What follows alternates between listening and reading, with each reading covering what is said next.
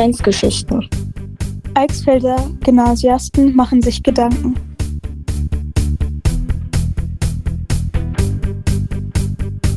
Unser Thema des Podcasts ist das Ost-West-Denken und ob es für uns im Westen Auffälligkeiten gibt. Dazu befrage ich meine Klassenkameraden zu diesem Thema, um ihre Perspektive zu erfahren. Vor mir sitzen Paula, Emily und Jakob. Sie alle kommen aus Niedersachsen und besuchen zurzeit die 11. Klasse des Eichsfeld-Gymnasiums Duderstadt. Emily, gibt es etwas, was deiner Meinung nach noch Ost und West trennt? Hallo, ja, teilweise schon. Zum einen, die Bezeichnungen Ost und West sind ja immer noch Bestand und werden zur Orientierung verwendet. Ich zum Beispiel wohne in einem Wessi-Dorf. Zum anderen ist mir auch aufgefallen, dass es keine Busverbindung von meinem Dorf, das direkt an der damaligen Grenze liegt, zum nächsten Dorf in Thüringen, also im Osten gibt. Interessant. Was meinen die anderen dazu?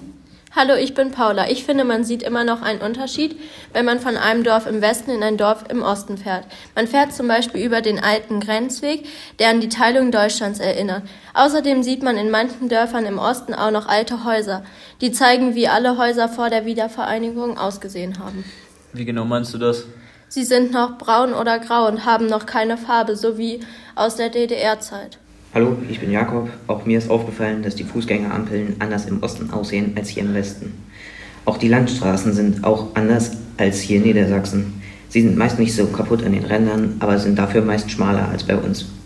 Es gibt aber auch noch die Schilder der Grenzwege, die daran erinnern, wo einmal die Grenze war. An diesen Stellen ist meist die Straße anders. Gab es denn in eurem Umfeld schon mal Missverständnisse, weil jemand aus dem Osten kam?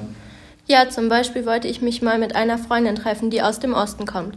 Sie hat als Uhrzeit dreiviertel zwölf vorgeschlagen und ich habe keine Ahnung gehabt und musste sie fragen, ob sie mir die Uhrzeit so sagen kann, wie man es im Westen sagt. Das war dann Viertel vor zwölf. Außerdem gibt es auch Bezeichnungen, die im Osten und Westen anders sind und zu Missverständnissen führen können, wie zum Beispiel, wenn man im Westen zu einem Gebäck Berliner sagt und im Osten es Pfannkuchen nennt. Das sind ja einige Sachen, die uns immer noch trennen hat die Wiedervereinigung gar nichts gebracht.